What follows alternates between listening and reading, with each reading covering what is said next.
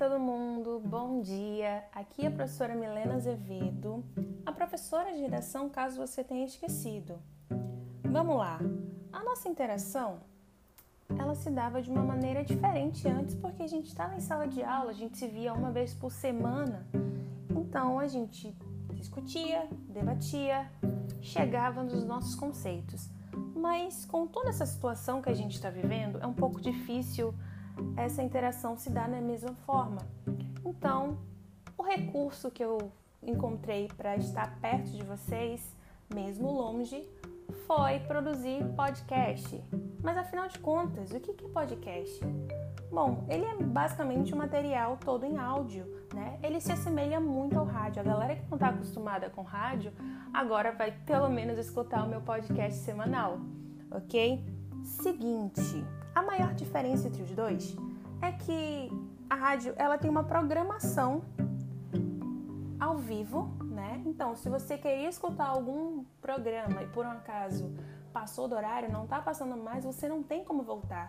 Diferente do podcast que, você, que vai estar tá disponível para você 24 horas por dia, você pode ouvir quantas vezes quiser, onde quiser, certo? Então, para que, que serve um podcast? Compartilhar conteúdo. Nós vamos utilizar essa plataforma para elucidar questões né, e explanar conteúdo para que vocês consigam realizar as atividades que forem propostas lá no Class. Então eu espero que vocês curtam, eu estou fazendo com o maior carinho e todo mundo se cuidando que em breve a gente se encontre de novo, certo?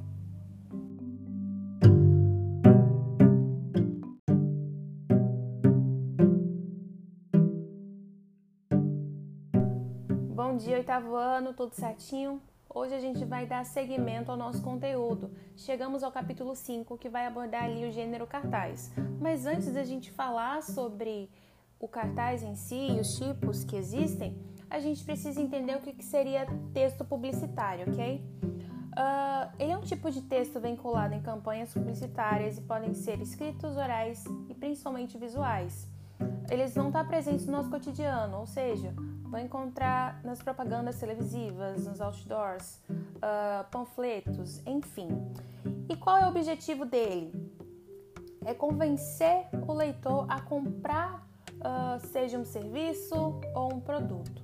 Como é que ele vai fazer esse convencimento? Utilizando uma linguagem persuasiva, tá?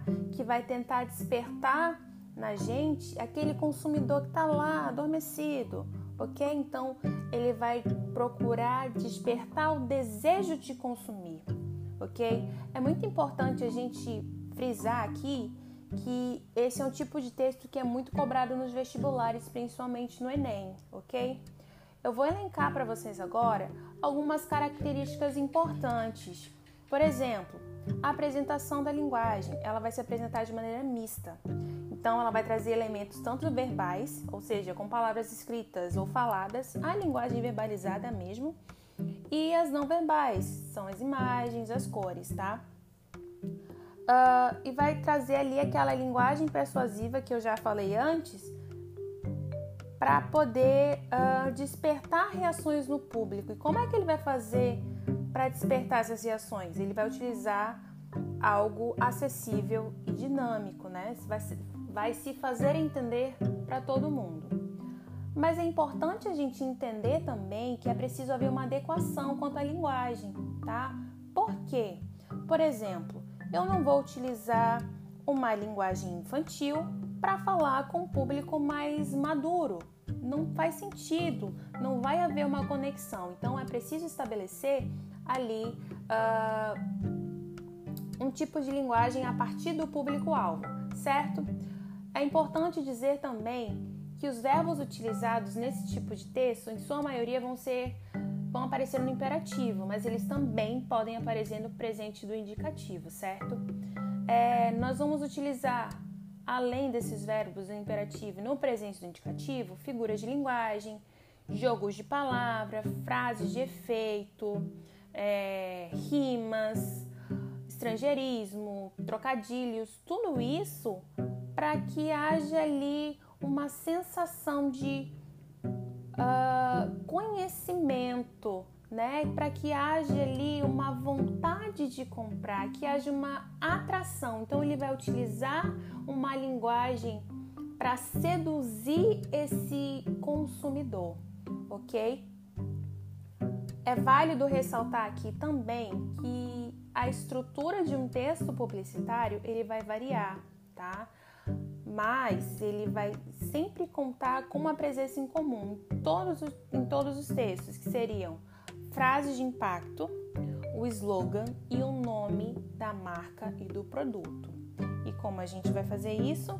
É aquilo que eu já falei, vai utilizar rima, trocadilho, neologismo para fazer com que o leitor se sinta atraído, tá? E além de tudo isso que eu já falei, ele também vai trazer uh, recurso da intertextualidade, ou seja, a relação com outros textos, vai trazer referências. Ok? Entendido? Espero que tenha ficado claro até aí.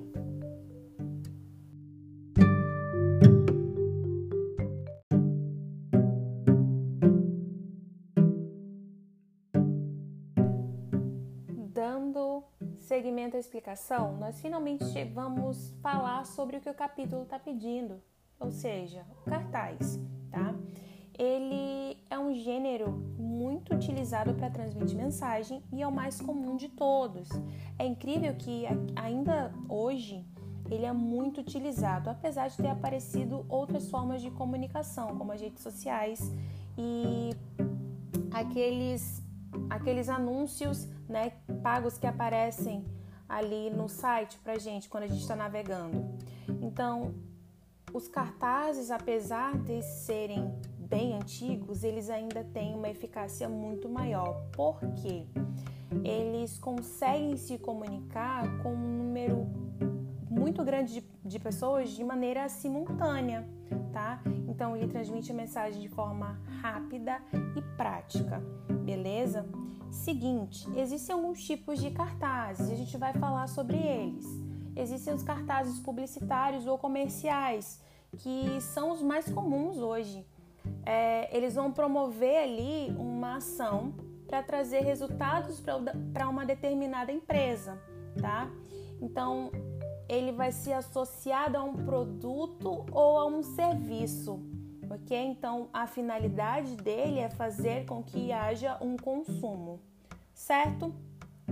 Chegamos aí no, no cartaz cultural, que são aqueles que vão promover eventos de interesse público, ok? E onde a gente encontra esse tipo de cartaz? Uh, em exposições de arte, espetáculos, concertos, filmes, entre tantos outros. Vamos chegar, vamos falar também sobre os cartazes informativos ou educativos, tá? Mas eles têm fins lucrativos?